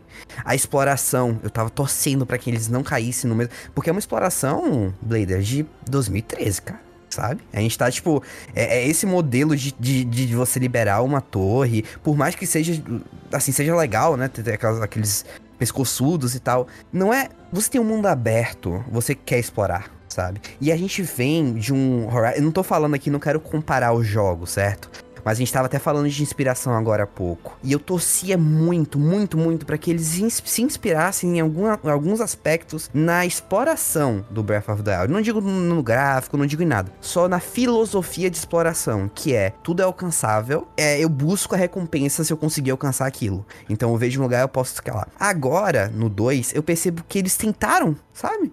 Porque agora você tem paredes. Antes, para você escalar em algum lugar, você tinha que ter as marcações amarelas amarelas, né? Você tinha a bordinha amarela, você tinha os pinos amarelos, em que você conseguia... Nossa, era muito formulaico, era, sabe... É, script, né? Assim, você sabe que tem que ir ali...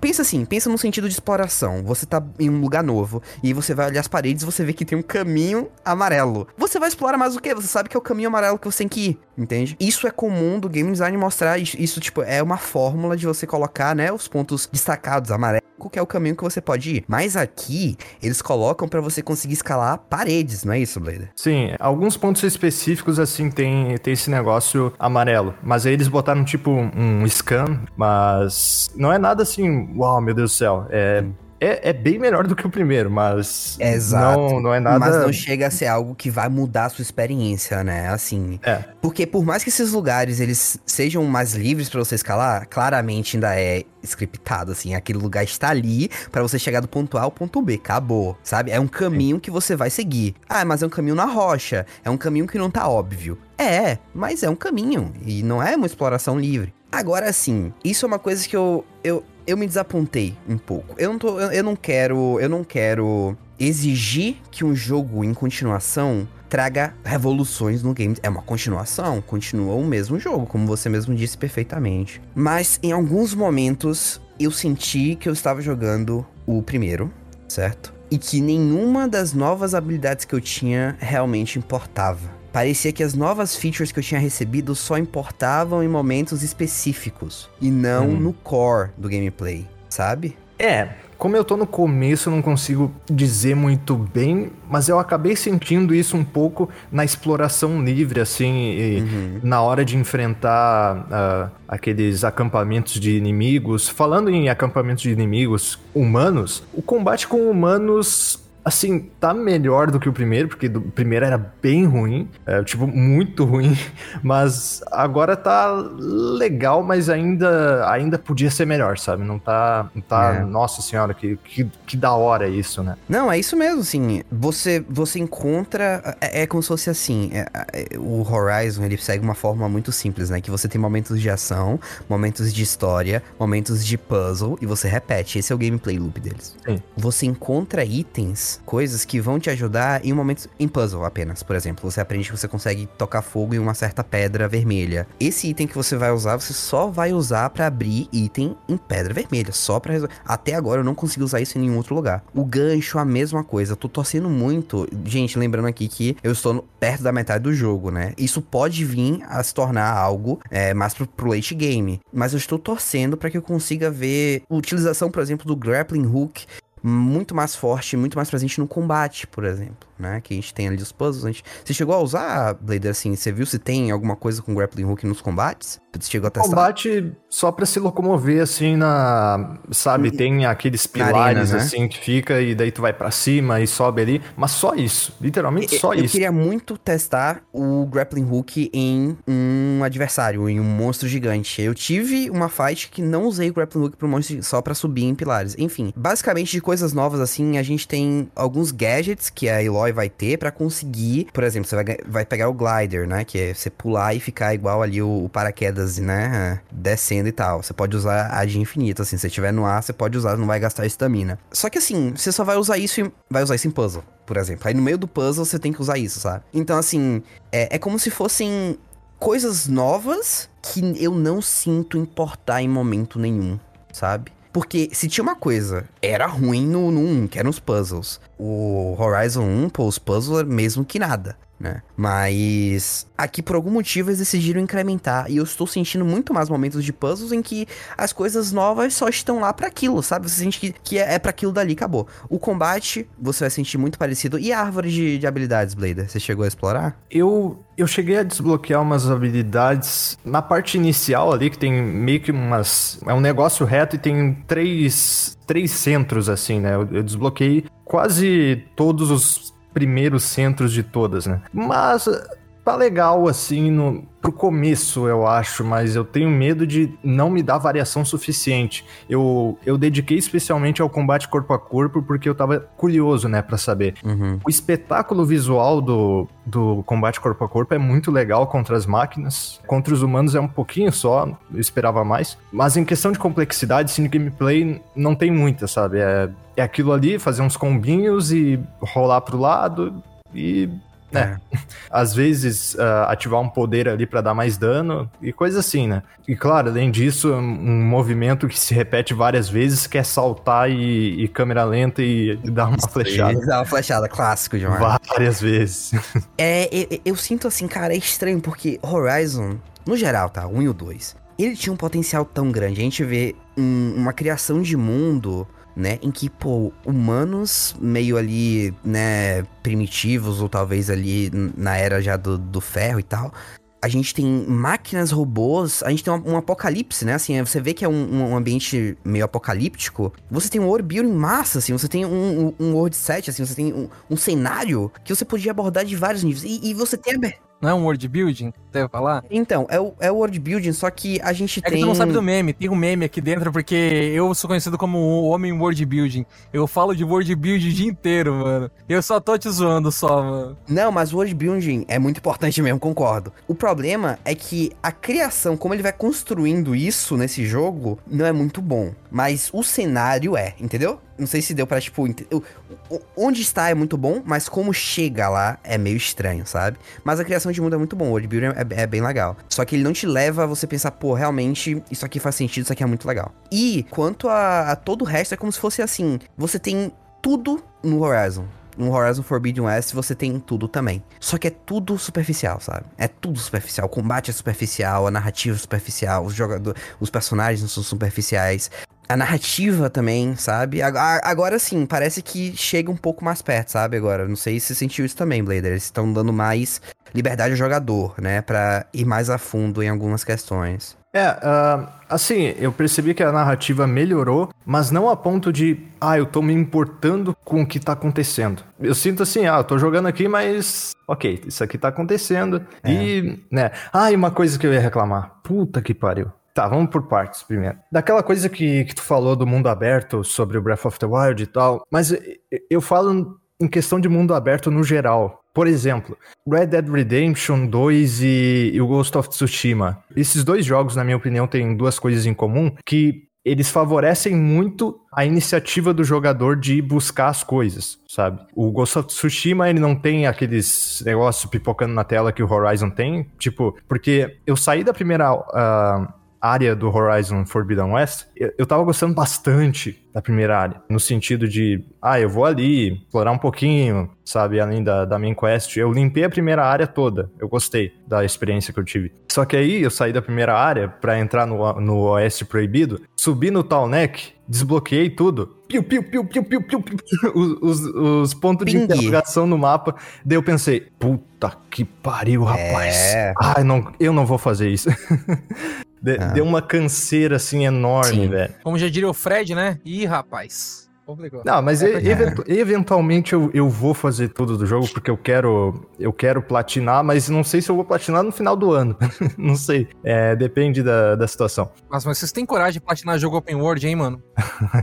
mas o que eu tava falando do, do Ghost of Tsushima e do Red Dead Redemption 2 é que eles não fazem isso, eles não, não te dão essa, é, é, essa coisa esmagadora e, sabe, eles te convidam a ir procurando as coisas. E até por isso eles não, não são tão massivos assim em questão de, de mapa. E eu não acho de modo algum isso uma coisa ruim. Não é à toa que eu zerei o Red Dead Redemption 2 sem cansar, fiz todas Isso. as missões secundárias e, sabe, é, eu sei que muita gente acha o jogo arrastado, mas do mundo aberto eu acho que ninguém pode reclamar no sentido de que é simplesmente muito bem construído e, e ele não sabe? Não toca tudo na, na tua cara, assim. E, e, o Ghost of Tsushima, por mais que ele seja mais simples, claro, que o Red Dead Redemption 2, é óbvio, né? Porque, claro, teve menos orçamento. Red Dead Redemption 2 foi um negócio insano. Ele, ele consegue instigar a curiosidade através de coisas simples, assim. Ele não, ele não precisa ter muita coisa. Ele é um, um jogo que sabe explorar a simplicidade. Perfeito. É... Aí eu não, eu não posso dizer que eu esperava isso do Horizon 2, porque ele é uma continuação do primeiro, né? É Mas isso, ainda velho. assim eu prefiro isso, né? Aham. Só que assim, quem gosta desse tipo de coisa, eu acho que o Horizon 2 é um jogo de extrema qualidade nesse sentido, sabe? Tu quer um jogo que tem muita coisa para fazer, tipo a fórmula de, de Assassin's Creed não deu um passo além, Horizon 2 é um jogaço para ti. Eu acho que ele tem muita qualidade nesse sentido. Enfim, é, o que eu ia dizer, pô, na primeira área eu tava gostando muito da, das missões secundárias e a, as coisas. Eu acho que elas souberam se apresentar dando coisas úteis para mim, né? E também variando um pouco o cenário.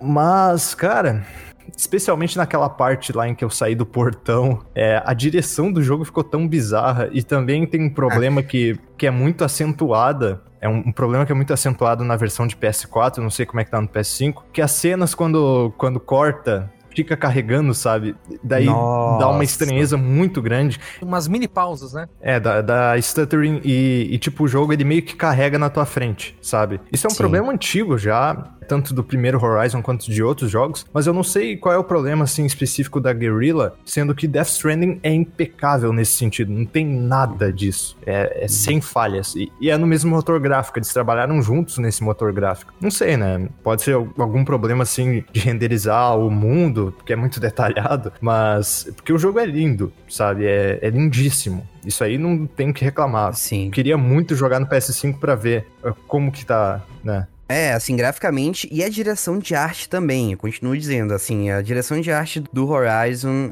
continua sendo do nível muito, muito alto, sabe?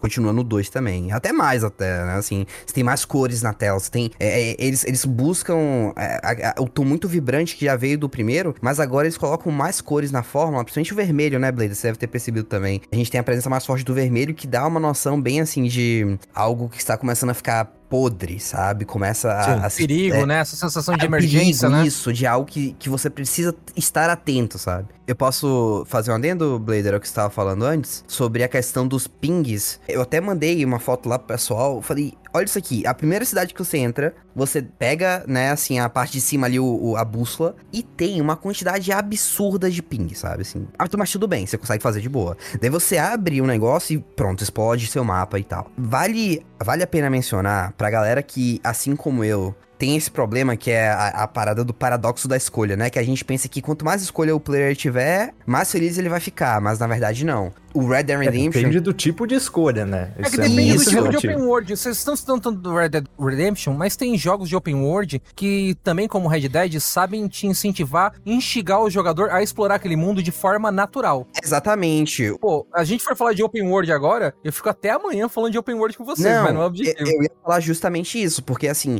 você sabe que tem muita coisa para fazer no Red Dead Redemption. Só que ele não vai te bombardear com essa informação, sabe?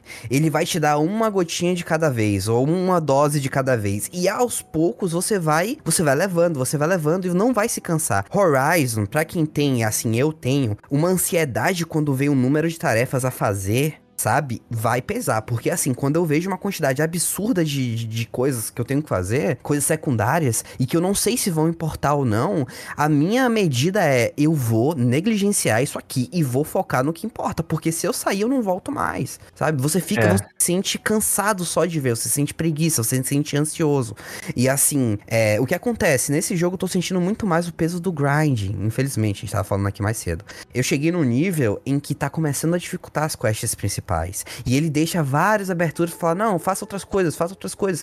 Mas o que dá é que você sabe que essas outras coisas não vão importar, sabe? Você sabe que só vai estar tá fazendo aquela outra coisa porque você precisa de um ponto a mais, de uma coisinha a mais. Assim, para quem tem essa. A não ser que você goste de fazer, né? Que é, que é o seu caso, né, beleza? Assim, que você quer fazer, tipo, todo o conteúdo da área e tal. É, tem gente que não se importa, né? Isso, tem gente que não se importa. Eu, eu, também eu também tenho um nível de tolerância, sabe? Tipo, Sim. Assassin's Creed mais recente. Odeio, odeio. Nossa, velho, o Valhalla, assim, eu peguei, eu fiz a primeira área, eu vazei, sabe? Não quero mais jogar aquele jogo nunca mais, sinceramente. É. Mas o que eu ia dizer também, tem uma coisa que, enfim, a gente vai dar o nosso veredito ainda, né?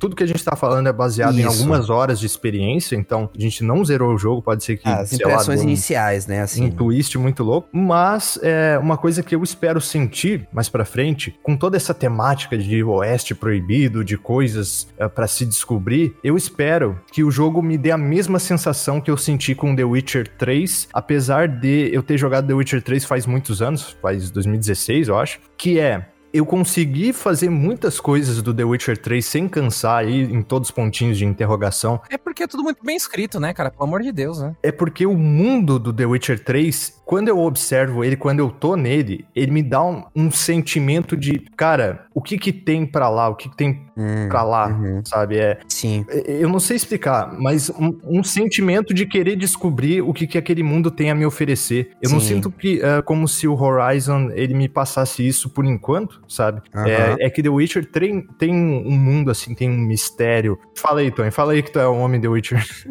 Eu acho que The Witcher foi o pontapé da geração, daquela geração, na minha opinião. A gente teve The Witcher, a gente teve Metal Gear, a gente teve. Foi o ano da nova geração. A gente teve Bloodborne, né? Acho que 2015 foi o verdadeiro ano da nova geração. Por quê, cara? Aquele mundo, ele é tão orgânico porque parece que aquele mundo existe além do Geralt de Rivia. Tem mais de. Vou falar de novo, a galera adora me zoar. Ah, duas mil portas. Pode me zoar galera do chat das antigas aí, a galera que me conhece. Cara, sabia, Breno, que no The Witcher 3 tem mais de duas mil portas que o jogador não tem acesso? Eles programaram duas mil portas para a rotina diária de cada NPC que mora Legal. em Novigrad, mas eles se deram o trabalho de. É, é tão anti-design isso. Você, o desenvolvedor, a mão de obra que tá ganhando um salário, se dá o trabalho de desenvolver uma coisa que não vai ser em função do jogador, aquele mundo ele existe além do jogador. Novigrad tem essa estrutura, essa construção, é que nem uma cidade da vida real, se tu pegar. A, a, uhum. a, nas margens as, são as pessoas pobres e marginalizadas, os elfos, né? As pessoas odiadas pelaquela sociedade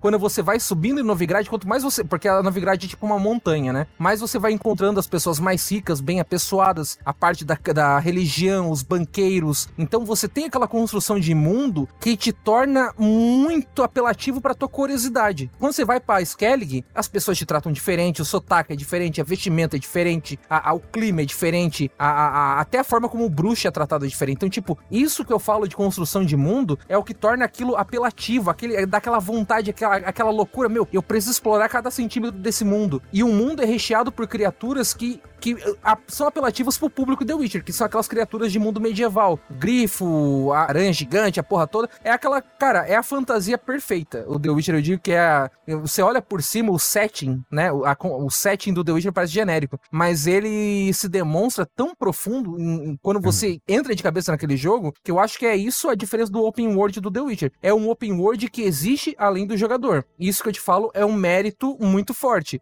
e jogos precisavam ter mais isso, porque parece que todo existem mu mundos em videogame que existem só pro jogador. Aquela coisa que tá Sim. tá lá naquele lugar só pro jogador pegar. E isso para mim não me atrai. E isso aí é, é bem Horizon. Horizon é, ah. Ele tem um negócio muito bizarro que todos os lugares têm um, um, uma caixa, um baú caixa, abandonado cara. com recursos. é muito bizarro. Assim, você sobe uma montanha e, e, em, um, em um andar assim da montanha vai ter uma caixinha lá esperando por você, sabe? E assim, é aquela coisa, né? Existem jogos jogos que você sabe que. Mundo aberto mesmo, que você sabe que se você sair um pouquinho da linha, vai te recompensar. Seja por loot, né? Assim, seja por você conseguir equipamentos mais fortes, seja pela história do personagem, você vai se aprofundar no personagem, seja pela lore do mundo, você sair um pouquinho da linha, talvez você descubra mais sobre aquele mundo que você tá engajado. Francamente, Horizon não, não entrega isso, pelo menos até agora, né? Até minha gameplay não me entregou. Assim, aquela sensação de seus. Parece que assim, você vai sair da linha, você vai resolver o problema do cara ali que quer, sabe? Tipo, ô, mata aquele bicho ali e me ajuda aqui. Pronto, beleza, pronto, já foi, sabe? Não, não vai te agregar nada. Você sabe que você vai estar tá fazendo aquilo ali, porque eventualmente pô, você vai completar o jogo ou você precisa grindar, sabe? Então, assim, isso que você falou, Tonho, tem jogos que vão te instigar a, a explorar, a sair da linha, né? Por vários motivos. Horizon não te instiga. Não, não vai te, te, te, motivar, como o Blader mesmo colocou muito bem. É. Ele, não, ele nem, não, não dá motivo o jogador a testar mais. E isso é uma coisa que eu esperava que eles pegassem do próprio Breath of the Wild mesmo, né? Assim, que traz isso também, né? Que traz esse. Quando eu digo do, da filosofia de exploração, é essa filosofia de exploração, que é de você instigar o player a, a velho, sobe aquela montanha ali, sabe? E é, agora que eu parei para pensar, eu tô fazendo as atividades secundárias do Horizon, porque eu quero fazer as atividades secundárias para completar o jogo, mas não porque o jogo tá me incentivando a fazer elas. Exato. É, entendeu? É, é mais o meu impulso, sabe, da minha cabeça de, ah, eu quero fazer 100%. Uhum. Não, e até agora é valeu a pena, tipo, a recompensa, assim, de você teve algum, sabe, tipo... Ah, foi legal, assim, foi divertido, mas nada assim, nossa, que da hora, meu Deus, uhum. sabe? Uhum. É, e a, Claro, como eu falei, a gente ainda vai dar nosso veredito, ainda tem muita coisa para jogar, ah, mas por enquanto a experiência é essa, né? Tem méritos, tem evoluções, a, a Guerrilla tem talento em vários aspectos, mas é, é mais o nosso gosto, né? Que tem gente uhum. que adora esse tipo de jogo, uhum. e eu acho que para quem adora esse tipo de jogo, tá, tá muito bem servido, porque o jogo tem qualidade, assim, né? É. No geral, é um, é um jogo bem feito, é bonito, o combate é divertido, não é à toa que a minha parte favorita do jogo é aqueles campos de, de caça, sabe? De, de fazer desafios para caçar máquinas. Isso é legal. Mas. A, caça da máquina é legal. As máquinas são legais, sabe? Assim, Sim. todo o conceito que envolve o combate da máquina, de você destruir ela aos poucos, enfraquecer ela e tal. Isso é, eu queria que, que muito que isso fosse mais explorado, sabe? Uhum. Para algumas pessoas isso vai carregar o jogo todo. Para algumas pessoas falar, pô, eu gosto de matar os bichos e para mim não importa ter 60 horas, se for pra matar bicho eu vou. Massa, sabe? Infelizmente não é meu caso. E Horizon, assim como foi o 1, eu temo de ser aquele jogo que nas primeiras horas você já sabe tudo o que esperar, sabe? Eu quero ser surpreendido em Horizon Forbidden West, como eu não fui no Horizon Zero Dawn, sabendo que isso talvez seja difícil. É, vamos ver o que, que esse jogo vai tentar fazer. É, perfeito. Blade. É isso, galera. Dito isso, eu acho que depois dessa conversa, eu acho que no Horizon 3 vai ficar bom. É. Essa é a minha opinião. Não, eu acho que o jogo é bom, sabe? Eu falei brincando, Nem... velho. Meu, eu fui irônico só. Não precisa justificar, mano. No terceiro eles acertam, pô, tá tranquilo. É, eu, é, eu tô dando um gancho pra finalizar. Porque eu só queria dar esse gancho aí, porque no terceiro fica bom, hein, galera? Foi isso. Confia. Mais um dia de games, mais um dia de resenha mais um convidado aí. Oh. Pra quem gostou, bate palma. Quem não gostou, paciência. E. Blader, foi muito bom te ter por aqui. Deixa aí, se despeça aí do pessoal aí. Falou aí, pessoal. Daqui a pouco tem vídeo novo do canal. Eu sei que eu já falei isso várias vezes, mas realmente agora já terminei um. Agora vai, hein? Falou, gente. Fiquem bem e cuidem da vida de vocês, porque a vida de vocês é maior do que. É maior do que games. Infelizmente. Eita, polêmico. Polêmico, cara. Já, já pode virar pastor da Universal. É, games são bons, mas a nossa vida é maior que eles. Depende, ah, mano. Depende, depende. é, é, Megazão, você que tá ansioso pelo paredão, pela formação de paredão hoje, Megazão. Se despeça aí, deixa o seu abraço com games aí, mano. Eu não sei o que vai rolar no paredão hoje, ficamos aí no, no na espera é, de ser uma planta. Ah, é, é, mas assim, eu agradeço todo mundo que apareceu aí hoje. Agradeço a Brena por colar aqui. Foi um papo oh. muito, muito elucidante. Foi massa, massa demais. Games, games, né, cara? Games, isso aí. É. Eu acho que me faltou mencionar isso na hora que eu tava discutindo o jogo, que foi burrice da parte minha, mas quem quiser uma coisa condensada, uma versão condensada do, da, das minhas opiniões sobre o Monarch. Eu postei um vídeo no meu canal ontem, então você pode entrar lá youtube.com/barra que tem tem lá um review bem bacana sobre o jogo. E se você quiser, vai lá, tem, tem mais. E se você não quiser mais também, você pode ir tomando seu cu. Aí, ó. E na próxima tamo aí de novo. É isso, beijo. Aí, Breno, por último aí, Breno, é games ou não é, Breno? Games, pô, que honra estar aqui com vocês. Eu gosto muito do trampo de vocês, gosto muito de cada um de vocês também. E é muito bom poder aqui vir falar de games, né? Porque é games ou nada. Deixar aí recado também, não se esqueçam que eu tenho, que eu crio conteúdo também lá no YouTube. Então chega lá, Games por Breno Mancini. Eu tenho outro canal também que é Breno por Breno Mancini, onde eu deixo as lives que a gente faz aqui, tudo editadinho. Inclusive, convido vocês aqui do Random pra gente participar lá de uma livezinha, hein? Agora sim, a sanidade mental está em jogo, porque a gente faz umas paradas assim que é completamente nada a ver. Tipo, a, a, eu, eu, apostei um minuto do meu computador, pode fazer o que quiser num, num jogo de Mario Party. E eu perdi. o meu Twitter foi uma maravilha nesse dia, sabe? Mas assim, chega, vamos, pô, tô, tô feliz demais, sabe? Obrigado, pô, honrado demais. E foi um papo muito bom. Pô, eu gosto pra caramba de falar de jogos e falar de jogos com pessoas que gostam de jogos tanto quanto eu, gostoso demais. Amar os jogos, foda. né, mano? E é nóis, é nóis demais, pô. Uma honra aí. Tem que amar os games. Se não amar os games, galera, não tem jeito. Eu perdi tudo, toda a minha sanidade mental com o jogo polonês, galera. É isso aí. Então tá safe. Então eu tá tô preparado. Tô preparado para participar, tô preparado para falar de games, para viver de games. E, galera, é isso aí. Eu sou o Tonho, o Marco, seu host de sempre. Eu vou ficando por aqui. Não esqueçam de ficar ligado aí nas nossas redes sociais aí, twitter.com barra random podcast com M ali com M ali no RAM. E lá a gente posta tudo, nossas lives, a gente posta novos podcasts. Fique tranquilo aí que tá tudo certo, é tudo nosso, nada deles. Tome vacina, tome terceira dose, tome quarta dose, tome, tome injeção, toma é, a máscara, usa a máscara, não sai sem máscara, pare de aglomerar aí, seus vagabundos. Tamo junto, um beijo no coração. Valeu, gente, se cuidem. E esse aqui foi mais um resenha.